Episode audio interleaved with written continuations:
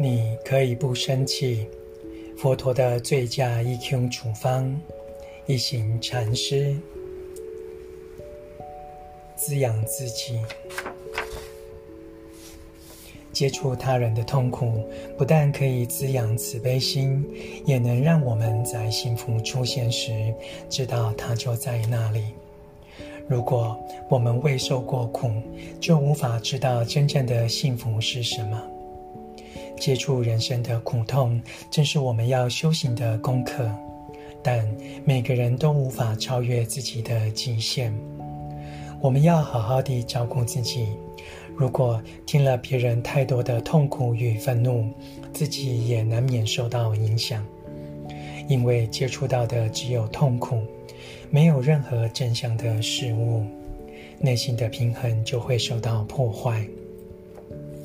因此，我们平时就得修行，如此才能接触那些不会传递痛苦的事物，例如天空、飞鸟、绿树、花朵。或孩子，那些能在内心或生活里使人焕然一新、获得安慰并能滋养的事物。当你在痛苦或担忧中迷失自己时，让朋友来帮助你。他们可能会说：“你看，今天早晨的天空多么美丽呀！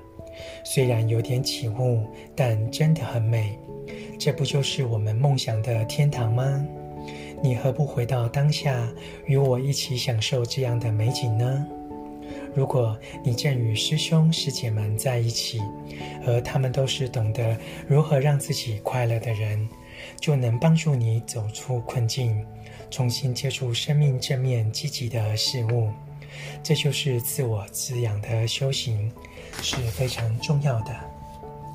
人生如此短暂。我们每天都应该以快乐、平静与慈悲的心，让生活过得深刻。每天早晨，我都会在佛前点一炷香，在心底许诺，我要好好地享受这一天。幸幸好，平时我有练习念念分明的呼吸与走路，因此能深刻地享受生活中的每一刻。念念分明的呼吸与走路，就如两位好友，带领我探求当下，发现生命的惊奇。我们的内心都需要适当的滋养，聆听钟声就是件令人愉悦的事。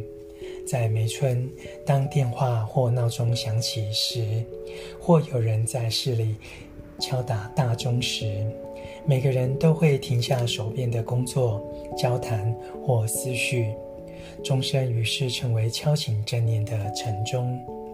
只要钟声响起，我们就全身放松，慢慢地回到呼吸上，接着会感到自己有真实地活在当下，体验生命的喜悦。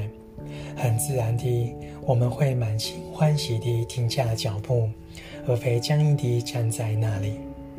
让然后再慢慢地念念分明地呼吸三次，感谢能活得如此真实。当停下脚步，开始重新找回内心的宁静与祥和时，心又变得自由。我们会开始喜欢自己的工作，而周围的人也变来变得越来越真实。随着钟声停下来。慢慢呼吸的修行方法，是帮助你在生活里接触美好的滋养的元素的好例子。虽然可独自练习，但跟着僧团一起做会更容易。僧团永远都在等着你。当你迷失在痛苦中时，帮助你重新看到生命积极的一面。此外，了解自己的极限也是种修行。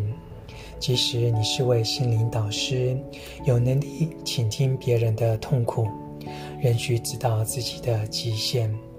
你必须享受行禅，享受所喝的茶与别人的陪伴，如此心才能得到足够的养分。要真正的倾听别人一定得先照顾好自己一方面每天都获得适当的养分另一方面也要培养慈悲心才能让自己准备好倾听别人。你要扮演的角色是菩萨菩萨内心有无尽的喜悦能将人们从痛苦中解救出来。朗读你可以不生气佛陀的最佳 eq 处方。